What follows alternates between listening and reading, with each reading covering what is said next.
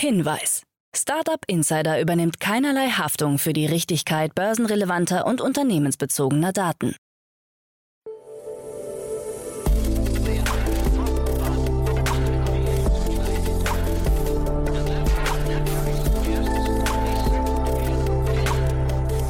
Startup Insider Daily. Morgen Update. Einen wunderschönen guten Morgen und herzlich willkommen zu Startup Insider Daily. Mein Name ist Jan Thomas. Heute ist Donnerstag, der 3. Februar. Ja, das sind heute unsere Themen. Das Berliner Startup 8fit wird von Withings geschluckt. Renate Künast ist mit ihrer Verfassungsklage wegen Hate Speech erfolgreich. Starlink bietet in Kürze einen Premium-Tarif. Tom Brady fokussiert sich ab sofort auf sein NFT-Startup. Und angeblich wurde ein Board Ape für fast 3 Millionen Dollar verkauft. Heute bei uns zu Gast im Rahmen der Reihe Investments und Exits ist mal wieder Tina Dreimann von Better Ventures. Und wir hatten ein tolles Gespräch über zwei Nachhaltigkeitsthemen. Eins aus dem Bereich Mode, eins aus dem Bereich Pflanzenöle. Und Tina hat aber auch einen tollen Accelerator mitgebracht. Ein tolles Thema, muss ich sagen, von Andresen Horowitz gefundet. Und ja, werdet ihr gleich hören, hat mir großen Spaß gemacht. Müsst ihr euch unbedingt anhören und auch angucken, glaube ich.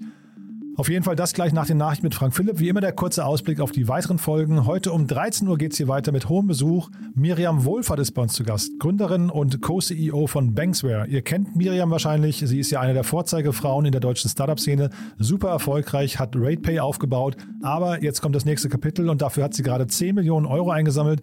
Sie bleibt im Fintech-Bereich treu, aber wir haben natürlich zum einen über ihr neues Unternehmen gesprochen, über die neue Mission, über die neue Idee, aber wir haben natürlich auch über den Ausstieg bei RatePay gesprochen. RatePay, für die, die es nicht kennen, ist das wirklich ein sehr bekanntes Unternehmen, würde ich sagen. Auch die Geschichte von Miriam Wohlfahrt ist ziemlich bekannt. Das Unternehmen wurde relativ früh an Otto verkauft. Miriam ist an Bord geblieben. Dann wurde das Ganze von Private Equity Unternehmen übernommen. Und ja, dementsprechend hat Miriam wirklich extrem viel gesehen schon in der Startup-Szene. Und genau darüber geht das Gespräch und auch, wie gesagt, ihren Ausstieg. Also kann ich euch nur empfehlen, das um 13 Uhr. Und um 16 Uhr bleiben wir im Private Equity Markt, denn bei uns zu Gast ist Rico Deutscher, der Co-Gründer und CEO von Billwerk. Und Rico ist ein sehr erfolgreicher Serienunternehmer aus Frankfurt und hat mit Billwerk eine Softwarelösung für das Abo-Management und wiederkehrende Abrechnungen geschaffen. Also, also ein ziemlich erfolgreiches Unternehmen schon, das jetzt übernommen wurde oder hat sich beteiligt, PSG, ein Private Equity Unternehmen aus äh, London und die haben Billwerk den Auftrag gegeben, europäische Mitbewerber äh, aufzukaufen und daraus einen europäischen Marktführer zu bauen. Das ist ein sehr spannender Ansatz, muss ich sagen. Und wir sprechen eben über eine Übernahme, nämlich von der französischen Firma Sofacto. Und über diesen Prozess, diesen Auftrag, diese Mission haben wir gesprochen und natürlich auch ein bisschen über den Markt. Äh, wie kann sich überhaupt ein Unternehmen aus Deutschland oder aus Europa gegen die äh, großen Mitbewerber aus den USA irgendwie ähm, zur Wehr setzen? Ein tolles Gespräch, kann ich euch auch nur empfehlen. Das kommt dann, wie gesagt, um 16 Uhr. So, das waren die Ankündigungen. Jetzt kommen die Nachrichten mit Frank Philipp, danach dann Tina Dreimann von Better Ventures und vorher, wie immer, ganz kurz die Verbraucherhinweise. Startup Insider Daily. Nachrichten. 8fit geht an Withings. Das französische Fitnessunternehmen Withings übernimmt das Berliner Fitness-Startup 8fit. Das auf die Trendthemen Ernährung und Sport spezialisierte Unternehmen bietet seinen Nutzerinnen und Nutzern Tipps für Workouts und Ernährungspläne. Zu den Investoren zählen Creandum und Eight Roads Ventures, die in Summe rund 10 Millionen Dollar in das Unternehmen investiert haben. Vor rund drei Jahren musste einer der Gründer das Unternehmen nach Vorwürfen sexueller Belästigung verlassen. They have come to a decision. Künast mit Verfassungsklage erfolgreich. Die grünen Politikerin Renate Künast hat vor dem Bundesverfassungsgericht einen wichtigen Erfolg erzielt. Seit Jahren und in mehreren Instanzen geht die Bundestagsabgeordnete gegen Hassreden im Internet vor und streitet darum, dass Facebook ihr die Daten mehrerer Nutzer herausgibt, um gegen diese gerichtlich vorgehen zu können. Jetzt haben die Karlsruher Richterinnen und Richter die vorherigen Entscheidungen der Berliner Zivilgerichte aufgehoben und attestieren dem Berliner Gericht Fehlverständnis und den falschen Maßstab gab. Unbekannte hatten Künast auf Facebook deutlich unter der Gürtellinie beleidigt. Der Fall hatte anschließend für Aufsehen gesorgt, weil das Landgericht entschieden hatte, dass Künast als Politikerin sämtliche Beschimpfungen hinnehmen müsse. Facebook muss Urteil auf Startseite veröffentlichen. Ein weiteres aufsehenerregendes Urteil gegen Facebook kommt vom Handelsgericht Wien. Hier wurde Eva Glawischnik in einem von den Grünen initiierten Musterprozess gegen Facebook Recht gegeben. Die Plattform muss die gegen die einstige Grünen-Chefin gerichteten beleidigenden Kommentare einer Nutzerin wie auch sinngleiche Beiträge weltweit löschen und zudem das Urteil für ganze sechs Monate auf der Startseite veröffentlichen. Glawischnik hatte noch vor ihrem Rücktritt als Chefin der Grünen im Jahr 2016 eine Klage gegen das soziale Netzwerk angestrengt, nachdem sie in Postings beleidigt und unter anderem als miese Volksverräterin und Mitglied einer Faschistenpartei bezeichnet worden war. Neben den genannten Maßnahmen muss Facebook zudem die Daten der Hassposterin herausgeben. Klawischniks Rechtsanwältin Maria Windhager sprach von einem Zitat absolut sensationellen Grundsatzurteil und einem Sieg auf allen Ebenen. Luca-App erweitert Geschäftsmodell. Nachdem die Gesundheitsämter die Kontaktverfolgung weitgehend eingestellt haben, entfällt damit auch der Zweck der millionenfach installierten Luca-App. Jetzt kündigt die Luca-Betreibergesellschaft Culture for Life an, sein Angebot neu auszurichten. Im ersten Schritt wolle man die Zusammenarbeit mit Gastronomie und Kultur intensivieren. So sollen Restaurantbesitzer und Veranstalter künftig auf einen Blick den kompletten Impfnachweis und die Identität ihrer Gäste überprüfen können. Zu diesem Zweck werde man auch den Personalausweis lokal auf dem Smartphone speichern können, der dann über eine Partner-App verifiziert bereitgestellt werde. Die Luca-App war im Jahr 2020 an den Start gegangen, um die in den meisten Infektionsschutzverordnungen vorgeschriebene Erfassung der Kontaktdaten möglichst effizient zu erledigen. An dem System entzündete sich allerdings immer wieder Kritik, vor allem wegen der zentralen Datenspeicherung. Starlink Premium im Anmarsch. Das Satelliteninternet Starlink von Elon Musks Raumfahrtunternehmen SpaceX bekommt einen Premium-Tarif. Dieser beinhaltet eine größere Hochleistungsantenne und deutlich höhere Geschwindigkeiten zwischen 150 und 500 Megabit pro Sekunde. Wer jetzt begeistert aufhorcht, sollte zunächst einen Blick auf die Kosten werfen. Der Starlink Premium Tarif schlägt mit 500 Dollar im Monat zu Buche. Für die neue Antenne muss man 2500 Dollar bezahlen. Die Auslieferung der neuen Hardware soll Mitte dieses Jahres beginnen. Grundstücke im Metaverse könnten 2022 Milliardenschwelle übertreffen. Laut verschiedener Hochrechnungen und Prognosen könnte das Handelsvolumen von Grundstücken im Metaverse in diesem Jahr einen Gesamtjahreswert von rund einer Milliarde Dollar übertreffen. Einer Analyse von Metametric Solutions zufolge lag das Handelsvolumen im letzten Jahr auf den vier großen Plattformen Sandbox, Decentraland, CryptoVoxel und Somnium bereits bei über 500 Millionen Dollar. Der bisherige Rekord stammt dabei aus dem November 2021, als das Handelsvolumen 133 Millionen Dollar erreichte. Die Entwicklungen nahmen Fahrt auf, nachdem der Konzern Facebook Ende Oktober seine Metaverse-Strategie verkündet hatte. Daraufhin sind die Kurse der Tokens von Sandbox oder Decentraland förmlich explodiert.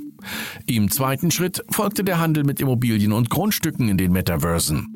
Innerhalb einer Woche wechselten Ende November virtuelle Grundstücke im Wert von 100 Millionen US-Dollar die Besitzer. 2022 könnte jetzt die Milliardenmarke geknackt werden. That's, that's, that's? Tom Brady fokussiert sich auf NFT-Startups. Vor wenigen Tagen hat der American Football Quarterback Tom Brady seinen Rücktritt angekündigt. Jetzt offenbart er seine nächsten Karriereschritte. Auf seinem Instagram-Post teilte er mit, die Zukunft ist aufregend. Er wolle sich nun auf seine Unternehmen konzentrieren. Dazu zählt neben der Modemarke Brady Brand und dem Sportzubehöranbieter TB12 Sports auch das NFT-Startup Autograph, einer Plattform für digitale Kunstwerke von Sportikonen und anderen prominenten Personen. Brady ist bereits seit längerer Zeit in der Kryptowelt unterwegs und brachte im letzten Jahr eine eigene NFT-Kollektion auf den Markt. Die 16.600 Kunstwerke umfassende Kollektion war damals binnen weniger Minuten ausverkauft. Der Verkaufswert belief sich laut der Nachrichtenseite Coindesk auf insgesamt 1,3 Millionen Dollar.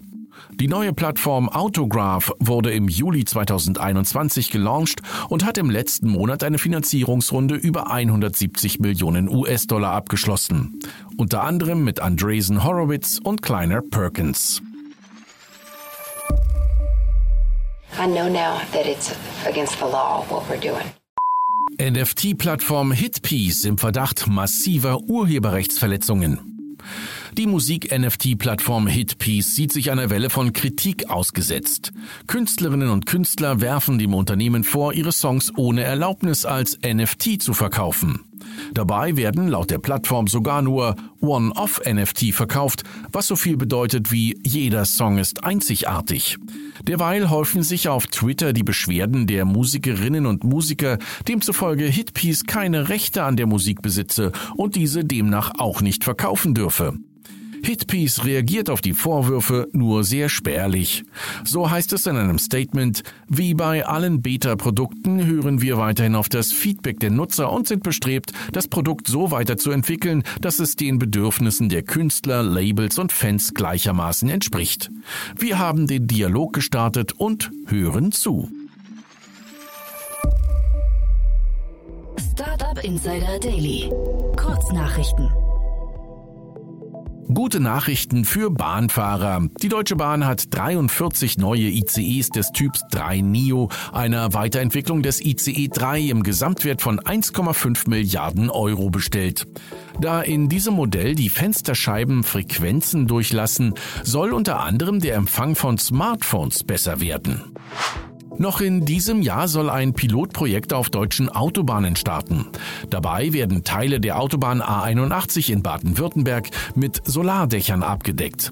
Mit dem Pilotprojekt soll gezeigt werden, dass die Erzeugung von Solarstrom über dem fließenden Verkehr auch in der Realität funktioniert, kostenmäßig darstellbar sei und dauerhaft betrieben werden könne, so eine Sprecherin des Bundesverkehrsministeriums. Apple hat offensichtlich ein neues Patent eingereicht. Dabei handelt es sich um ein Sonnendach für ein Auto, dessen Transparenz anpassbar ist.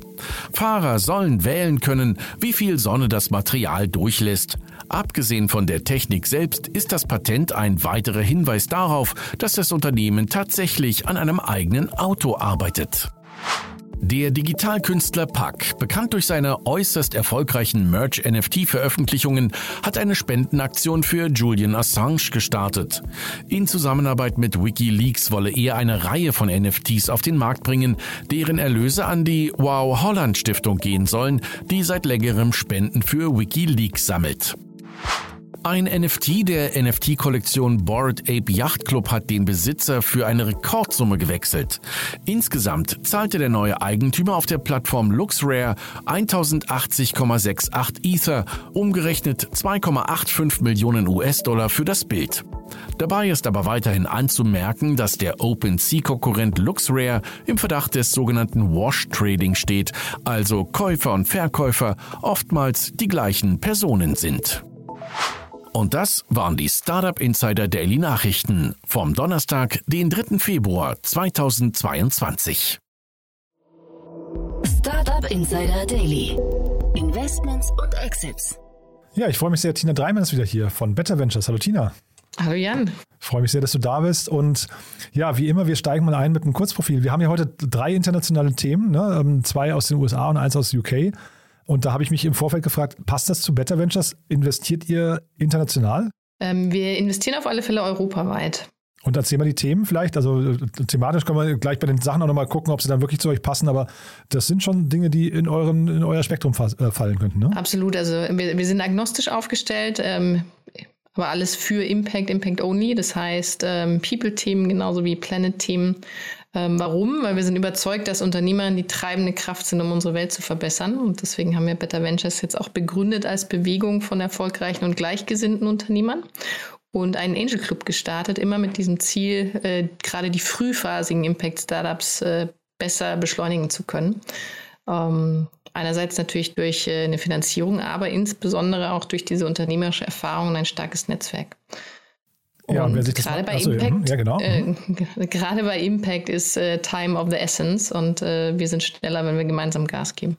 Und man sollte sich auf jeden Fall eure Seite mal angucken, betterventures.io, denn ähm, da sieht man mal die ganzen Personen, die bei euch mitmachen. Das ist ja wirklich, also wer quasi die Ehre hat von euch oder bei dem ihr investiert, ähm, da ist es ja wirklich so, ihr, ihr bringt das ganze Netzwerk mit, ne? Ja, und die, auch die Intelligenz, die in der so Gruppe steckt. Und äh, jetzt greife ich mal nur einen als Beispiel raus. Äh, bin großer Fan von allen.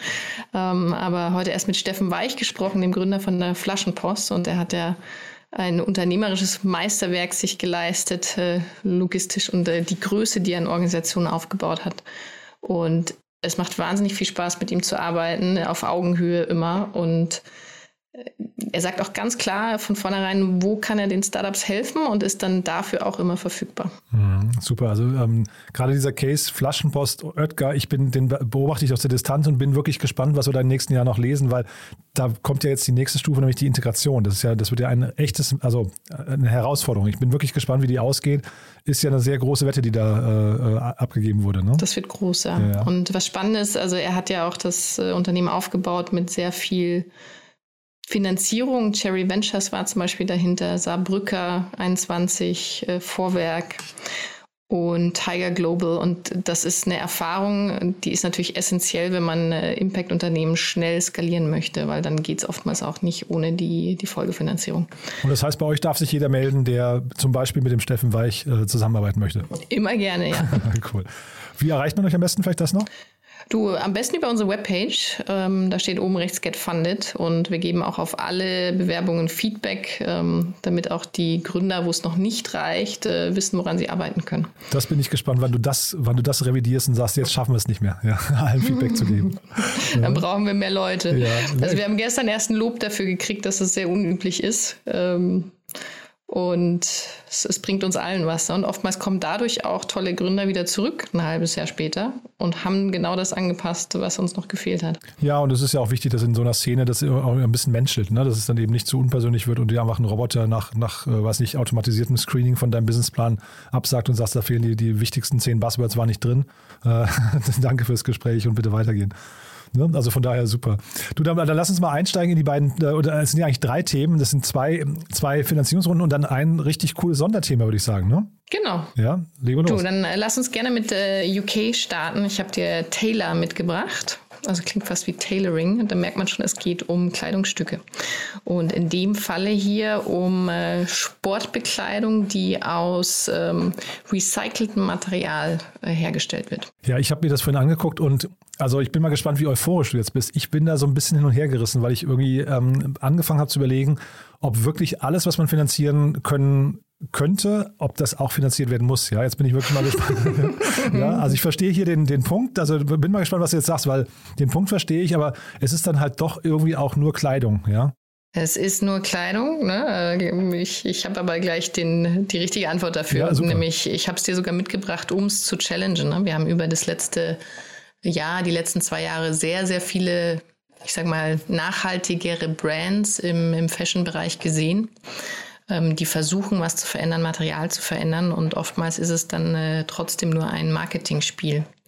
Also das ist so die, die eine Seite. Die andere Seite ist, ähm, die Kunden, die Konsumenten wollen Alternativen und deswegen ist es auch gut, dass da immer mehr Marken sich aktiv en- engagieren und es gibt ja auch erfolgreiche Brands wie Armed Angels, ähm, die zeigen, man kann auch groß werden und das wiederum gibt ja auch einen Effekt ne, auf, auf den Konsumenten, wenn sie merken, es gibt was Besseres und das dann einkaufen. Und vielleicht kann man sowas eben nur, also ich bin bei dir und äh, sag mal, die, die Logik hier, sie, die Gründerin spricht ja auch von einem Werk der Liebe und so weiter. Ne? Also das, das ist wirklich mit sehr viel Leidenschaft irgendwie auf den Weg gebracht.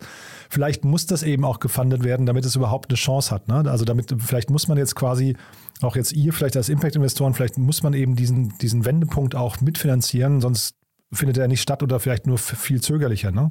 Ja, und äh, man kann dann natürlich kritisieren, äh, Kleidung ist, ist zu trivial. Fakt ist aber, wir können nicht so weitermachen wie bisher. Also brauchen wir Alternativen und die müssen wir schnell in den Markt bringen. Und dann gibt's natürlich auch noch äh, Habits und äh, Fast Fashion und äh, Müllberge, die man beheben muss. Und es freut mich, dass, ähm, ich sag mal, wertegetriebene Gründerinnen wie die Grace Beverly ähm, sich der bemühen, äh, was besser zu machen. Ja, also dass das ganze Fashion-System wirklich kaputt ist, ne? da müssen wir gar nicht drüber streiten und da braucht es wahrscheinlich auch solche Leute. Ich habe mich nur gefragt, ist es ein Venture Case? Darauf wollte ich, ich wollte gar nicht jetzt das, das Konzept in Frage stellen. Ich habe mich nur gefragt, als Investor, also kannst du vielleicht mal sagen, wäre das ein Thema für euch gewesen? Ehrlich gesagt sind wir bisher vor simplen Brands zurückgeschreckt, eben weil es schwierig ist, sich zu differenzieren und weil auf Kundenseite viel vom Design abhängt. Also da gibt es innovativere Lösungen, ne? also Tracking für, für zirkuläre Modelle, äh, Materialien, äh, die man unterstützen kann. Ähm, ich glaube, Trading, also sprich äh, Vintage-Klamotten ist jetzt gar nicht mehr so alt mit Vintage.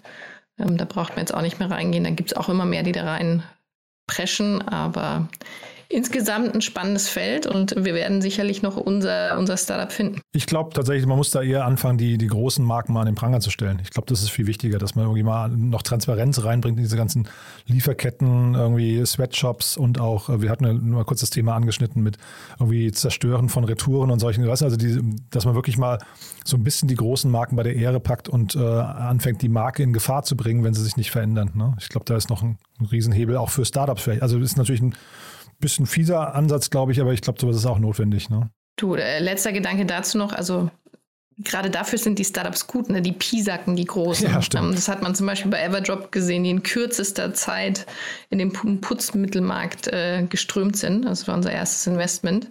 Und damit auch wirklich die Großen in, äh, in Verteidigungskämpfe gebracht haben. Und so, sowas ist, ist genial, ne? weil dann wird alles besser und schneller bewegt. Und auch das muss man sich jetzt, also ne, kurz zu Everdrop, ich finde es ja auch ein super, super Konzept, aber auch da muss man jetzt aufpassen, dass die nicht zu früh verkaufen. Also so schön es für alle Investoren wäre, aber dann hört ja das Pisacken vielleicht wieder auch auf, ne? Ähm, dass jetzt nicht, dass man nicht gekauft ja, wird, um Mundtot gemacht zu werden. Ja. Ja. Und jetzt hier hast du, haben wir gesagt, ne, 5 Millionen Euro äh, Investoren haben wir schon erwähnt? Nee, ich glaube nicht, ne? Haben wir noch nicht, nee. Ähm, damit schließen wir jetzt diesmal ab. Äh, 5,7 Millionen Euro, so wie du gesagt hast. Und Investoren sind dabei Active Partners ähm, und Venrex sind Co-Leads. Ähm, Pen Pembroke, VCT, Nicola Kilner, ein Angel, ähm, Michelle Kennedy ist auch dabei und noch ein paar weitere Angels. Behalten wir im Blick. Wie gesagt, ich bin so ein bisschen halt, äh, mache ein Fragezeichen dran, äh, ob es gefundet werden muss, aber ich habe den Punkt auch total verstanden, ja. Dann gehen wir zum nächsten Thema. Das klingt auch irgendwie ganz cool, muss ich sagen. Also ich hatte neulich schon mal hier, ähm, wie hießen sie, Elektrochea im Podcast. Die haben auch mit Urmikroben gearbeitet, ja. Und jetzt sind wir bei einem ähnlichen Thema, glaube ich, ne? Wir sind beim Biotech-Thema. Zero Acre Farms ähm, machen Öle, also essbare Öle und Fette aus Mikroorganismen und Fermentationsprozessen. Und also ich habe das vorhin gelesen, habe gedacht, das ist, also ich kannte mich vorher mit Mikroben gar nicht aus, ja. Mhm. Aber das ist ja wirklich ähm, ein, ein ganz faszinierendes, also ich weiß gar nicht, ob man Lebewesen sagen darf, ja, aber es ist ja wirklich also ein, ein Element, wie auch immer, ne? Ist ja wirklich faszinierend, was die Dinger können. Ja? Und dass man es dann auch noch essen kann, ne? Ja. Und um jetzt noch ein paar gut verdauliche Infos äh, zu geben. Ähm, die haben insgesamt äh, 37 Millionen US-Dollar geraced, sind jetzt in der Series A. Und äh, dabei sind unter anderem Lower Carbon Capital, 50 Years, äh, S2G Ventures, Virgin Group, Collaborative Fund und auch ähm, eine Celebrity, ihr kennt vielleicht Robert Downey Jr., mhm. ähm, der, der Iron dabei, Man, ja? der ist auch dabei. Ah, und ein Koch, also ein Chef ja. Ähm, Dan Barber. Die Virgin Group habe ich darin nicht verstanden, wie die da jetzt reinpassen. Ähm, das finde ich auch ganz interessant, ne? Richard Branson und sein, sein Konglomerat. Äh, aber ja, irgendwie, irgendwie cool das Thema, muss ich sagen. Und ich glaube, das ist ein Riesenmarkt, ne? Öl gibt es viel, insbesondere wenn sie es schaffen, das, äh, ich sage mal, natürliche Pflanzenöl zu ersetzen. Und äh, sie zielen da nicht nur auf nachhaltige Produktion, sondern auch tatsächlich auf ähm, gesündere Lebensmittel ab. Also angeblich ist, sind die Öle aus äh, Soja, aus Sonnenblumen und auch äh, Palmöl äh, ein großer Faktor für chronische Krankheiten wie Herzprobleme und Fettlebigkeit. Und dann kommt gleichzeitig für die Produktionsfläche noch die Abholzung dazu.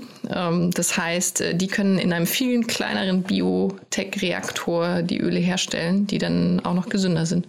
Deswegen, ich finde, das klingt total cool, das Thema. Und äh, wenn das funktioniert, wie gesagt, wir hatten es neulich schon mal, diese, diese Mikroben, die sind fast, die kann man fast programmieren. Das finde ich total spannend. Ne? Die breiten sich aus. Ich habe mir das neulich eben im, im Podcast erklären lassen.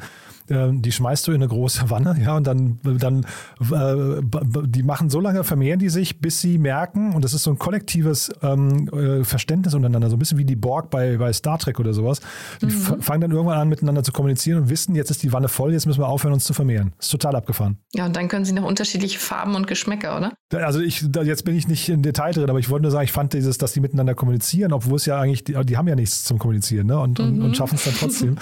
ich fand das super spannend. Ja. Crowd Intelligence. Ja, total, ja. Ja, und äh, kurz auch noch zu erwähnen, tolles Gründerteam. Ähm, Jeff Knobs hat auch schon mehrere Food-Startups gegründet und Stephen Del Card Carderi, ich hoffe, ich spreche es richtig aus, ähm, kommt aus der Biochemie. Und äh, also eine tolle Runde, muss ich sagen. Also 37 Millionen, das heißt ja irgendwie auch schon mal, die, die, sind, die sind ziemlich weit. Ne? ist eigentlich, ich glaube, Elektro-Chia oder Elektrokea, wie, wie sie ausgesprochen werden, äh, hatten ungefähr die gleiche Dimension sogar. Das waren auch ein paar 30 Millionen. Ja. ja. Und ganz kurz zu erwähnen, die sitzen jetzt in den USA, in Kalifornien. Es gibt aber auch schon tolle europäische Teams, die an alternativen Ölen arbeiten.